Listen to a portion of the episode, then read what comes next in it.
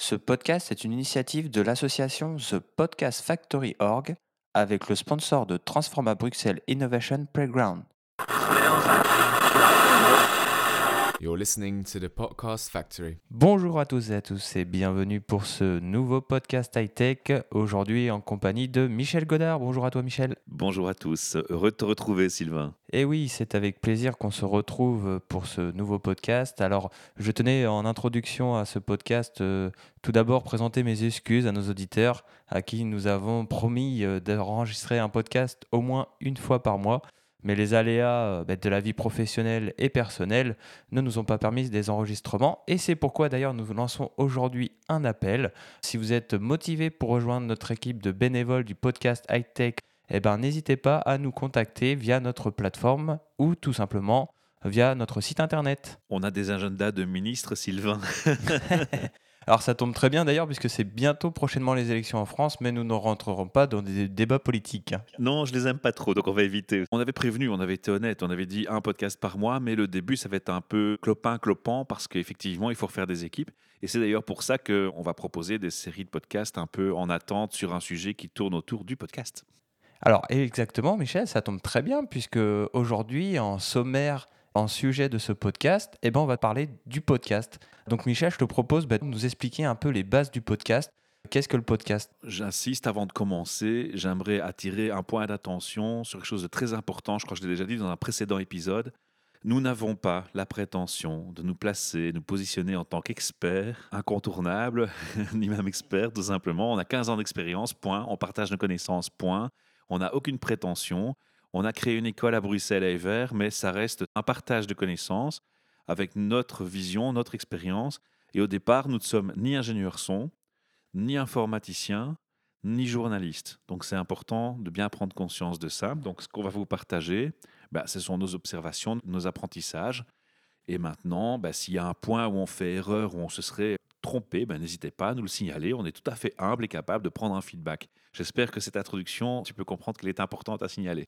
Exactement, oui, puisque comme tu le dis, euh, nous, on est juste là de manière, entre guillemets, bénévole. On a notre vision du podcast, on a notre définition que tu vas d'ailleurs nous expliquer très rapidement pour des gens euh, qui ont envie de se lancer via différentes plateformes pour tout simplement parler de leur passion. Et toi, je crois que tu as une définition particulière du podcast, notamment, et euh, j'aimerais bien bah, t'entendre sur ce sujet d'ailleurs. Ok. Bon, elle n'est pas particulière. En fait, elle essaie d'être précise et d'englober certaines choses. Alors pourquoi est-ce que j'insiste sur la définition de ce podcast de cette manière Bah, Parce qu'en fait, on va y trouver des éléments qui vont nous aider et nous guider dans la création d'un projet podcast. Et on va revenir sur ça plus tard. Alors, pour rappel, le podcast, avant tout, c'est un ensemble de technologies qui existaient, mais qui sont revenues au goût du jour au moment où on parlait de ce qu'on appelait le Web 2.0. C'est un journaliste pour The Guardian qui, la première fois, a utilisé un peu ce terme podcast, ce mot valise, pour essayer de définir ce dont il parlait.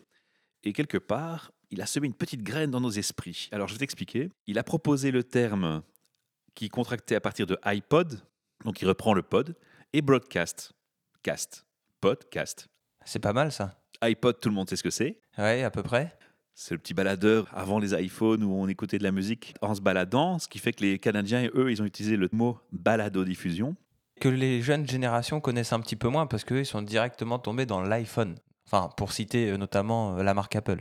Ouais, tout à fait. Ça, c'est important de bien comprendre que déjà ici, on sème une idée de son, alors qu'en fait, derrière, c'est que c'est un ensemble de technologies dont la principale, c'est ce qu'on appelle le flux RSS. D'ailleurs, euh, je me rappelle euh, très bien à l'époque du podcast high-tech qu'on disait souvent à nos auditeurs n'hésitez pas à vous abonner via notre flux RSS. RSS, c'est Really Simple Syndication. C'est quelque chose qui a été créé pour la première fois, si mes souvenirs sont bons, dans les années 1999. Donc tu vois que c'était pas récent. Il faut savoir que ça a été mis au goût du jour en 2002, en troisième version, et que le journaliste en question, si je ne me trompe pas, c'était en 2004 qu'il a commencé à parler du terme podcast. Donc tu vois qu'il y a eu quand même quelques années qui se sont écoulées. Ce flux RSS, c'est en fait un fichier XML qui est souvent utilisé pour euh, mettre à jour les actualités des blogs. En fait, c'est un fichier qui se met à jour automatiquement avec le contenu, qui notifie les personnes qui s'y abonnent qu'un nouveau contenu est apparu. Et donc, le flux RSS permet de s'abonner à de l'audio, à de la vidéo, à un article de blog, à un PDF, à n'importe quel type de média. Donc en soi, qu'un podcast, c'est un type de média auquel on s'abonne. Ah oui, effectivement. Pourquoi justement on garde qu'à l'esprit un peu que le format audio du podcast? Mon interprétation, elle se base sur deux aspects, le côté histoire et aussi l'usage. Alors au niveau de l'histoire, en 1999, on crée le premier euh, Rich Site Summary, le RSS 0.91. Puis ça a évolué en 2000 vers le RSS 0.90 et 1.0. Et au moment du Web 2.0 euh, est apparu le Really Simple Syndication RSS 2.0 en 2002. Oui, ça c'était un peu l'année de mes études d'ailleurs. Alors l'histoire du podcast, elle commence d'ailleurs entre 2001 et 2003 avec ce qu'on appelle les trois podfathers, Alors c'est quoi des, des podphasers les trois pères du podcast. hein, Ah d'accord. Dave Wiener, qui est un entrepreneur et développeur informatique, il a contribué au développement du flux RSS et c'est lui qui, la première fois, a inséré un fichier son et c'était en 2001. Tu vois, il y a déjà un préliminaire ici aussi sur le son. Ensuite, il y a Christopher Lydon, si je ne me trompe pas, qui était journaliste et puis blogueur, qui diffuse une série audio en 2003 via un RSS, parce qu'il a été convaincu par le premier qu'on vient de citer, Dave Wiener. Et il crée officiellement le premier podcast jamais enregistré en juillet 2003. D'accord. Adam Curry, la troisième personne considérée comme père fondateur des podcasts, c'est un animateur de MTV, si je ne me trompe pas. Il lance le premier vrai podcast diffusé largement en 2004. C'est le Daily Source Code et travaille par ailleurs sur la diffusion sur iPod, puisque c'est à lui qu'on doit euh, cet aspect-là. Et c'est en 2004, comme je l'ai dit tout à l'heure, donc juste après, que ce fameux journaliste, euh, je me rappelle plus très bien de son nom, Ben Marsley. Ouais, voilà, de The Guardian. Le journaliste qui parle dans sa définition, sa structure de construction du podcast, pod, iPod, musique, le fait qu'on ait mis la première fois un fichier son, tu vois, tout ça prédispose déjà à ce qu'on parle de plus en plus de son.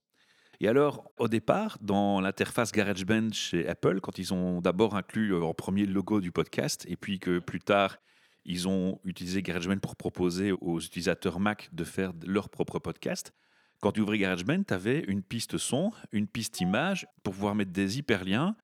Et donc, tu avais quand même quelque chose qui ressemblait fort à un montage vidéo au départ. Donc, ce n'était pas que du son. Le fichier qui sortait de là, c'était un format propre à Apple. Et très vite, on a dû passer au MP3. Alors, qu'est-ce qui s'est passé en gros pour qu'on passe au MP3 Ben, Tout simplement, quand on faisait un podcast et qu'on sortait un fichier, on le mettait sur son serveur. Et on créait soi-même son flux RSS. Et le flux RSS, vous voyez la mise à jour d'un nouveau contenu, hop, il notifiait les abonnés. D'accord? Ok. Mais il y a plusieurs questions qui se posent ici. Donc ça, c'est maintenant la partie de l'usage dont je voulais parler tout à l'heure. Ouais, c'est ça, j'allais te demander. Là, en fait, on a bien compris la partie euh, historique, un peu l'histoire, l'origine du podcast. Et du coup, dans l'usage, bah, qu'est-ce que ça nous apporte en fait? Dans l'usage, bah, ce qui se passe de façon pratico-pratique, c'est qu'au départ, le podcast, on met le fichier sur son serveur, donc le flux RSS se met à jour, il notifie les abonnés. Mais tu te rends bien compte que si tu as ton espace disque pour ton site web, Oui. tu mets ces fichiers qui ont une certaine taille sur ton serveur. Or, tu sais que la plupart des fournisseurs te font payer aussi l'espace disque d'un Ah hébergement. oui, tout à fait. Ensuite, si ton podcast il est hyper populaire et que du jour au lendemain, tu ramasses des millions de visites, ben, on va parler aussi de capacité de répondre aux requêtes sur le site Internet et donc de bande passante et de capacité du site Internet et de réactivité, de rapidité. Site qui va en plus s'alourdir au fur et à mesure qu'il va être rempli par des fichiers, des fichiers, des fichiers. Rappelle-toi, je crois qu'en fait, au total, on a fait plus de 1000 podcasts. Et oui, et ça prenait beaucoup de place sur nos disques durs, sur nos ordinateurs. Et puis est apparu des plateformes de musique qui se sont dit, ben tiens, on pourrait inclure les podcasts. Ils ont proposé aux internautes, aux personnes qui produisaient des podcasts, de créer leurs podcasts et de les mettre sur les plateformes de musique. On pense par exemple à SoundCloud, il y a Mixcloud, il y a Simplecast, et ce sont ce qu'on appelle les hôtes. Les hôtes qui ah oui, les c'est de là qu'est né le MP3. cloud en fait, tout simplement. C'était pouvoir externaliser euh, sur une plateforme. Ça réglait pas mal de problèmes. Ça réglait le problème d'espace, de bande passante, parce qu'en général, ils ont des serveurs avec la structure nécessaire. Et du coup, ils proposaient la création automatique du flux RSS, ce qui n'était pas non plus quelque chose de facilement faisable sans avoir un outil ou s'y connaître un petit peu ou débugger, tu vois. Donc, on Oui. répondait à des besoins. Et les besoins, bah, c'est devenu ce que moi j'appelle du cloudcast. Mais on pourrait dire que le podcast est mort, en fait, depuis qu'on fait du cloudcast. On va garder le terme podcast, ça, ça est beaucoup plus parlant. Alors, évidemment, ces plateformes, elles ne voulaient que du MP3. Et, Bah et parfois d'autres formats, mais souvent des formats standards. Donc, les formats propres à Apple, je crois qu'ils ont compris qu'à un moment donné, il fallait faire un choix. Et d'ailleurs, GarageBand a évalué vers une version où il n'y a plus cette interface où tu crées ton podcast avec de l'image, des hyperliens, etc. Et de plus en plus d'internautes, même sous Mac, exportent le podcast en MP3, tout simplement. On a bien compris l'usage et l'histoire du podcast, mais toi, je sais que dans tes formations, tu as tendance ben, vraiment à parler de trois piliers du podcast pour réussir son projet. Alors, est-ce que justement, tu peux nous en dire plus sur ces trois piliers? Tu t'es bien renseigné, Sylvain. Oui, mais bon, après, euh, j'ai des indicateurs. Les euh, bouche à oreille, ouais, c'est ça. Toute la durée du projet podcast, il faut garder à l'esprit trois caps en permanence. Et pourquoi j'insiste sur ces trois piliers, comme je les appelle? Parce que je trouve qu'ils sont garants pour réussir son projet podcast. Il faut bien comprendre que bon, il y a plusieurs façons de faire des podcasts, et je dirais qu'il y a autant de façons de faire des podcasts qu'il pourrait y avoir autant d'auditeurs. Il y a plusieurs types de projets différents, mais tout ça va être euh, très important à mûrir en termes de réflexion. Et moi, je fais appel dans mes formations au premier pilier qui est le project management. Je pense qu'il faut avoir des notions de project management en permanence, je l'ai dit, et à revoir au nécessaire pendant le parcours et pendant le trajet en fonction du second pilier dont on parlera tout à l'heure, qui est l'approche lean. Je vais d'abord les citer, peut-être donc je propose aux gens de s'intéresser au project management, savoir où on va, qu'est-ce qu'on fait, quel budget on a. Donc ça, c'est le point numéro un. Ça, c'est le point numéro un. Point numéro 2. Point numéro 2, l'approche lean. Ok. Une approche qui consiste à y aller par palier, évaluer chaque étape et les valider avant de passer à l'étape suivante. Donc on a besoin de statistiques et de valider chaque étape. Mais ce qui est intéressant dans l'approche lean, on fait une fiche persona ou plusieurs fiches persona pour définir la cible de notre démarche. Donc, par exemple, je m'adresse à des jeunes de 7 à 77 ans, hommes ou femmes, ou au contraire, mon podcast ne s'adresse qu'à des femmes. D'accord. mon podcast ne s'adresse qu'à des adolescents. Tu vas me dire, mais quelle est l'importance de faire un truc pareil? Ben, Tout simplement, quand on a une vue claire sur le public qu'on cible, ou les publics qu'on cible, parce que je l'ai dit, on peut avoir plusieurs fiches persona, eh bien, on va préparer pour chacune des mots-clés, une liste de mots-clés. Et ces mots-clés, quand on va devoir cataloguer notre podcast dans une rubrique sur le répertoire ou sur les autres qui nous demandent dans quelle catégorie voulez-vous classer votre podcast, eh bien, on va peut-être mieux le classer par rapport aux mots-clés qu'on a consciemment identifiés en tête déjà. Pour le classement du podcast, je trouve c'est important parce que être mal classé, se classer dans business alors qu'en fait ton podcast n'est pas du tout lié au business pour ta cible. Ouais, bien sûr. En plus, quand on crée un podcast, souvent, tu mets des mots-clés, des hashtags pour définir ou permettre de trouver facilement ton podcast. Ça t'aide aussi à déjà préparer le terrain sur cet aspect-là. Alors le troisième pilier, Sylvain, c'est l'expérience utilisateur, c'est ce qu'on appelle le UX, hein, User Experience. Et c'est parce que le podcast va être disponible sur, je crois qu'il y a une soixantaine de répertoires, une dizaine d'autres, donc tu es disponible un peu partout. Tu as un site web, généralement, avec ton projet podcast, tu as un beau logo. C'est important, comme on est sur plein d'endroits différents, qu'on te reconnaisse de façon systématique et sans équivoque, qu'on reconnaisse ton logo, ton visuel, c'est déjà un premier point. Et puis, je pense qu'en termes de ligne éditoriale, c'est important d'avoir une unicité. Alors, la ligne éditoriale, on en parlera peut-être plus tard, mais c'est un des points clés. Alors, par rapport aux trois euh, piliers ici, ils sont tous importants à des degrés différents. Par exemple, quand je parle de project management, si je sais où je vais, ce que je veux faire, si mon podcast il est prévu qu'il me rapporte de l'argent ou pas, ou si j'ai du budget de départ ou pas et quel budget j'ai, va faire que je vais choisir si je vais me positionner sur un seul hôte ou plusieurs. Quelle quantité d'énergie je vais mettre dans le projet, tu vois? Si Mhm. dans mon project management, j'estime que je n'ai que 10 heures par mois de travail et que je sais qu'un podcast, quand je vais prendre le son, c'est déjà une heure, et puis je vais faire le montage, alors en fonction de la qualité de montage que je vais avoir, je vais en faire entre 5, 6, voire 10 heures de montage, puis encore une heure pour publier, puis encore une heure pour diffuser sur les réseaux, bah, tu as compté, on est déjà près de plus de 10 heures, 12 heures, 13 heures, 14, 15 heures parfois Ouais, ça passe vite. hein. ça passe très vite. Alors si je n'ai que 10 heures libres par mois parce que j'ai approché le projet avec une pensée project management et que j'ai identifié mon nombre disponible d'heures, je ne vais pas aller faire une promesse à mes auditeurs de faire un podcast par semaine parce que ça voudrait dire que sur mon mois, je vais utiliser plus de 40 heures. Voilà pourquoi le project management est important. Il va permettre de tenir ta promesse éditoriale. Ça fait partie de la ligne éditoriale. Ensuite, tu as l'approche ligne, je l'ai dit, c'est pour voir si toi tu as une idée, tu vas faire un podcast sur le high-tech. ok Et peut-être ta vision du high-tech, c'est trois ou quatre points ou une certaine vision. Et puis, euh, tu fais les cinq premiers épisodes et tu vois que les statistiques, elles décollent pas. Est-ce qu'il n'est pas, à un moment donné, opportun de te dire peut-être que ma perception n'est peut-être pas celle que mon public attend et d'interroger le public pour savoir ce que lui veut Ah bah oui. ou ce qui lui manque. Ça, c'est l'approche euh, lean et le personnage, j'en ai parlé par rapport aux mots-clés, par rapport aux rubriques dans lesquelles on classe son podcast. Et l'expérience utilisateur, bah, c'est la ligne éditoriale. Pourquoi tu insistes sur ces aspects, contrairement à d'autres personnes qui te proposeraient des formations où on peut démarrer des projets un peu à la va-vite, en fait? Pour moi, vite, à moins d'être extrêmement talentueux, créatif et résilient, c'est souvent bâclé. Et c'est souvent bâclé les éléments qui garantissent la pérennité et le succès de ton format. J'ai pris des exemples tout à l'heure. Or, notre ASBL, si tu te rappelles du, du second podcast quand j'ai euh, mentionné les objectifs, elle se mobilise pour que ce format il soit populaire, le plus populaire possible.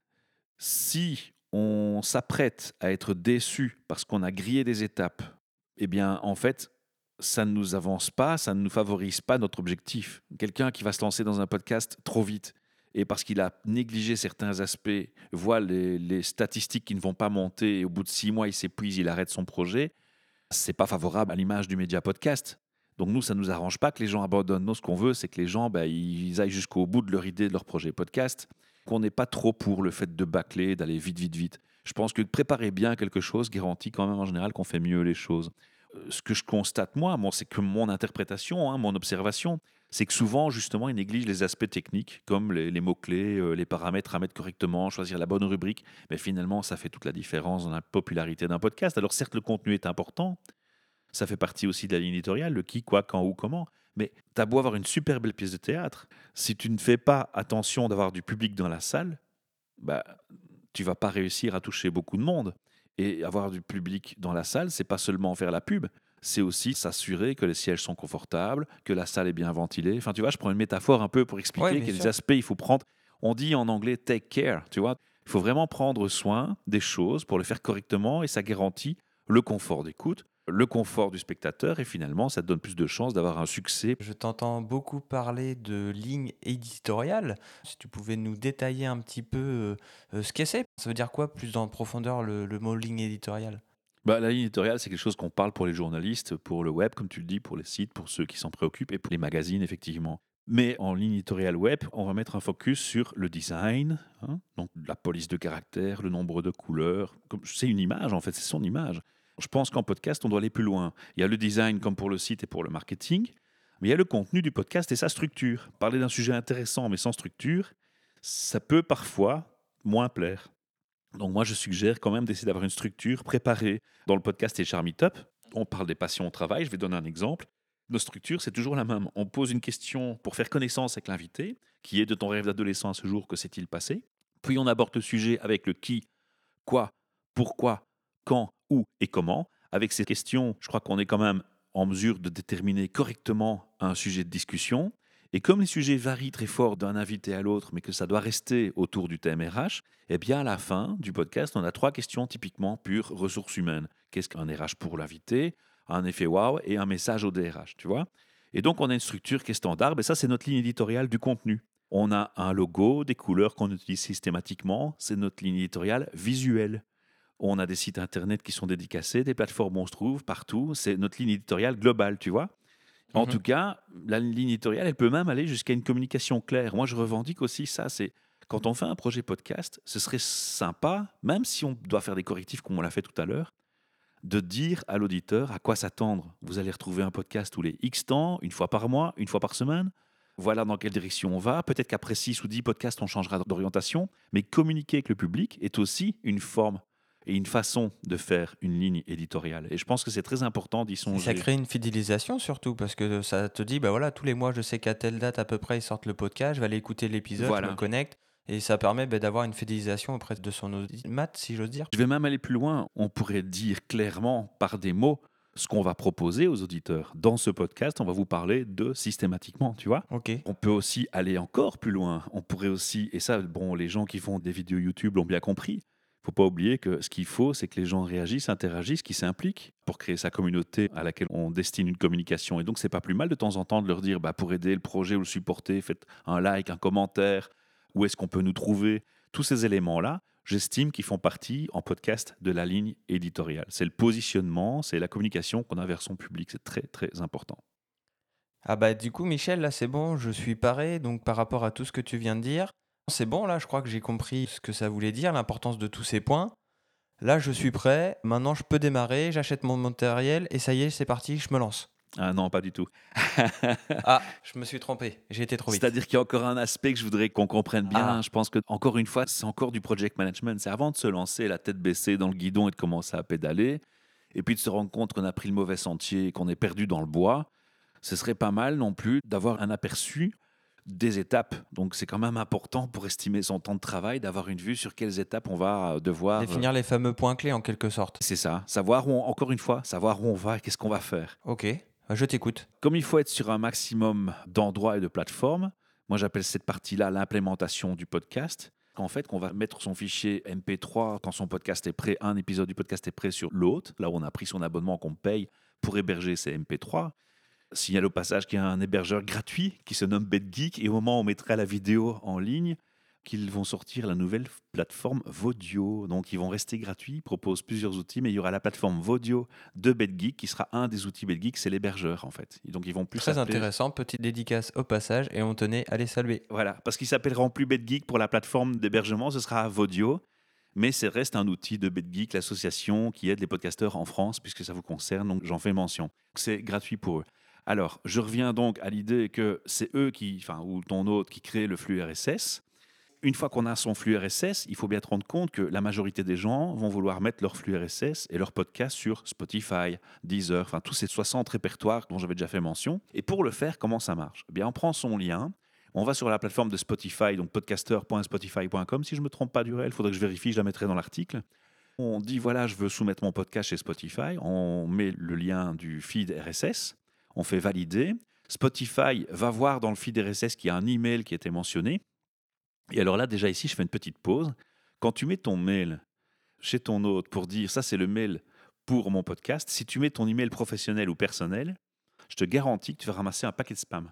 Donc déjà, moi ici, techniquement, je recommande aux podcasteurs de se créer un compte mail dédicacé au podcast. Ça permet d'isoler les communications propres au podcast, d'avoir une meilleure réactivité face au public et aux auditeurs, de ne pas se faire spammer par toutes les plateformes publicitaires et autres, et notamment lors de l'implémentation, d'obtenir les codes au même endroit unique et de retrouver les informations vers quelle plateforme on est ou pas, et je vais dire pourquoi après. Toi, tu conseillerais de mettre euh, style contact arrobas, le nom de son podcast.com par exemple. Le nom du podcast à gmail.com par exemple. Oui, tout à fait. Ouais, ok, d'accord. C'est ce que je recommande vraiment et vivement. Il faut savoir qu'il y a des plateformes, tu vas envoyer la demande, il faut t'envoyer un code, tu réponds au code, puis tu dois attendre six semaines. Donc pour faire le suivi, c'est pas plus mal aussi d'avoir une boîte dédicacée où tu peux retrouver facilement les mails pour ça. Et pas mélanger avec ton épouse qui t'envoie un mail sur un truc pour qu'est-ce qu'on mange ce soir, ton patron qui t'envoie un mail sur autre chose. Enfin, tu comprends? Ça, c'est un peu le même lien que justement avec la création du podcast où on a tendance à retrouver des podcasts avec des photos perso euh, au lieu Voilà. d'avoir l'identité et la, la charte graphique du podcast. Ici, c'est pas une question de charte graphique, c'est plutôt une question de paix d'esprit.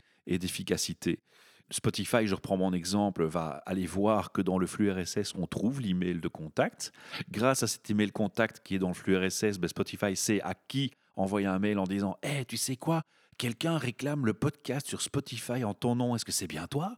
Alors tu cliques OK. Ou il t'envoie un code, ça dépend. Il y a des plateformes qui envoient des codes, il y a des plateformes qui te disent euh, Tu veux bien valider que c'est bien toi, là, que c'est pas n'importe qui qui prétend que c'est toi? Et puis, quand tu soit valides avec un code, soit tu valides avec le bouton euh, que tu as reçu par mail, la plateforme, elle sait, ah oui, bah, c'est bien lui. Au moment où on me demande de mettre le podcast dans ma plateforme, le propriétaire identifié par mail dans le flux RSS, il réagit au mail que je lui envoie immédiatement, il me dit oui, c'est moi.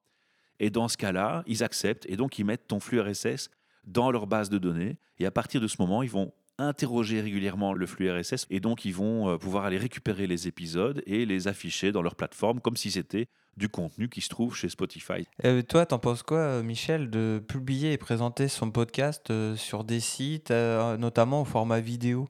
Est-ce que tu trouves ça intéressant Type, euh, bah, je sais pas, moi, je fais un podcast, mais je fais aussi le format vidéo YouTube et le format, je sais pas, sur Instagram, par exemple? Je trouve ça intéressant, mais pas n'importe comment. Et ce qui me gênait au début, on, disait souvent, mais pourquoi tu fais pas de la vidéo et que du podcast avec du son?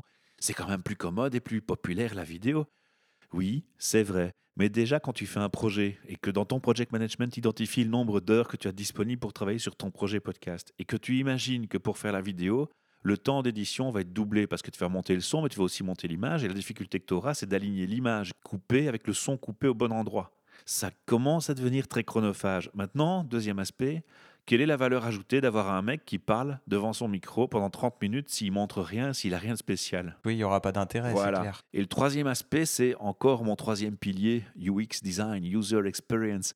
Où est-ce que les gens majoritairement écoutent les podcasts? Enfin, Moi, la plupart des gens que je connais, quand je leur demande où est-ce qu'ils écoutent des podcasts, en faisant du vélo, en allant courir ou en roulant en voiture ou dans la salle Ouais, d'attente chez quand on a une interaction dans son quotidien au final. Voilà. Alors, je me vois mal aller faire mon jogging en regardant une vidéo et me péter la gueule contre les poteaux, pardonnez-moi l'expression, ou aller faire du vélo, regarder la vidéo et me planter avec mon vélo, tandis que le son, je peux l'écouter. Voilà pourquoi je me suis orienté vers la vidéo. Maintenant, il faut constater que la vidéo, effectivement, rapporte une meilleure popularité. L'approche va être différente. On va aller faire des formats vidéo pour être accessible sur les plateformes vidéo aussi, donc c'est un public supplémentaire potentiel d'une part. Et deuxièmement, aller sur les plateformes vidéo, c'est aussi trouver un moyen de se faire connaître plus facilement dans son projet. Moi, ce que je fais, c'est que je fais des carousels de diapos qui défilent avec des images qui illustrent le podcast. Et je trouve ça plus intéressant. Et j'en fais un format YouTube et Instagram et je les diffuse. Pour répondre à ta question, maintenant, on va reprendre ce que je disais tantôt. Avant de se lancer, tu me dis ce que je suis prêt. Je dis, ben non, il faut identifier les étapes. Donc, l'implémentation, c'est une chose que je mets à part. C'est la diffusion sur les 60 canaux. Donc, ça, c'est une étape qui va être en parallèle. Alors, les étapes, bah, tu t'en doutes, fixer le moment où tu vas enregistrer le son, avec ton invité, bah, un rendez-vous avec ton invité si tu dois avoir un invité. Et c'est là où nous, on a pêché ici pour se retrouver. Ouais. Ensuite, il faut prendre le son. Donc, il faut avoir le matériel, les outils, les softwares et savoir, savoir prendre le son et s'exercer.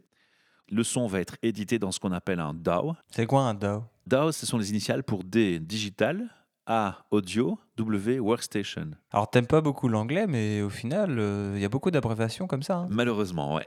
C'est un software, mais il faudra choisir celui-là avec son matériel. Et donc là aussi, j'ai des conseils à donner ou des suggestions à donner. Ensuite, avec ce DAW, on va avoir fini le montage en mettant un jingle d'intro, jingle de sortie, couper les E, couper les erreurs, couper les bruits, couper les tout, les répétitions. Ça, ça prend du temps. Et quand tu as fini, tu exportes le résultat en format MP3. Et là aussi, il y a des paramètres à mettre. Et alors, une fois que ça c'est fait, eh bien, tu vas publier ton podcast sur l'autre. Mais quand tu vas mettre ton podcast sur l'autre, tu vas y mettre un texte d'introduction que tu vas devoir préparer, une image que tu as dû préparer, tu vois. Mhm. Et puis ensuite, il faut publier, présenter le podcast sur son site et ailleurs. Et notamment sur les réseaux sociaux. Voilà. Et ce travail sur les réseaux sociaux, ben, c'est aussi chronophage. Ayez quand même une vue de toutes les étapes dans l'ordre. Moi, je fais un petit tableau Excel en général, et avec mes étapes, parce que parfois je fais plusieurs projets en même temps et plusieurs clients en même temps. Et donc, pour savoir encore où j'en suis par rapport à quoi, ben, je mets euh, des petites cases à cocher dans un tableau pour chacune des étapes. Je coche, mets en vert, et hop, je passe à la suivante. Et comme ça, je suis jamais perdu, parce qu'à la fin, tu hyper vite tes pinceaux si tu n'as pas qu'un seul projet podcast à gérer. Donc là, euh, moi je pense, Michel, que bah, du coup, on a la ligne éditoriale, comment aborder le sujet podcast, comment trouver son audimat en quelque sorte. Moi, ce que je te propose, c'est que tout simplement, dans un prochain épisode, on propose à nos éditeurs de se lancer et quel matériel choisir pour justement faire du podcast. Qu'est-ce que t'en penses? Avant de se lancer, justement, il faudra d'abord penser au matériel. Et comme je l'ai dit, les auditeurs nous auront écoutés, ils auront eu le temps de réfléchir à leur projet podcast par rapport à ce qui est project management, quel budget j'ai, quel type de format je veux faire, pourquoi, comment, comment est-ce que je vais amener les choses. Eh bien, à ce moment-là, ils vont pouvoir, grâce à ces informations, mieux choisir le type de matériel. Parce que comme pour le type de podcast différent, il y a autant de matériel différent qui existe. Exactement. Et il n'y a pas une réponse idéale à quel matériel choisir. Il y en a plusieurs possibles. Et tout dépend de ce qu'on veut faire comme projet. Eh ben, moi, je vous propose tout simplement qu'on va conclure ce podcast. Merci à vous pour votre fidélité. Merci à toi, Michel, pour ces explications claires du podcast. Et puis, ben, on se retrouve très prochainement pour justement parler côté matériel pour les personnes qui souhaitent se lancer, que ce soit des budgets euh, onéreux ou des budgets abordables. Ou pas de budget. Je pense qu'on aura une tendance vers le low cost, hein, mais voilà, chacun euh, pourra se lancer avec euh, différents types de matériel. Et ça, ce sera le rendez-vous du prochain épisode. Tout à à très fait. bientôt. Merci Sylvain, à très bientôt. J'étais Merci à vous. de, Ciao, ciao. de te retrouver. Et alors, on invite nos auditeurs à nous supporter avec un like, un partage ou un commentaire en dessous de ce podcast. Et petite euh, particularité, puisqu'on est euh, utilisateur des outils de BetGeek, on peut nous laisser un message vocal. Ah bah oui, en fait, moi, pour moi, c'était déjà acquis, mais c'est vrai que tu as très bien réagi, Michel, et très bien fait de le rappeler. Effectivement, vous pouvez toujours commenter, liker, mettre le petit message audio aussi via, effectivement, Bad Geek. En tout cas, merci à vous pour votre fidélité. Si ce n'est pas le cas, bah, abonnez-vous, suivez-nous, et à très bientôt pour de nouveaux épisodes. Au revoir. Au revoir.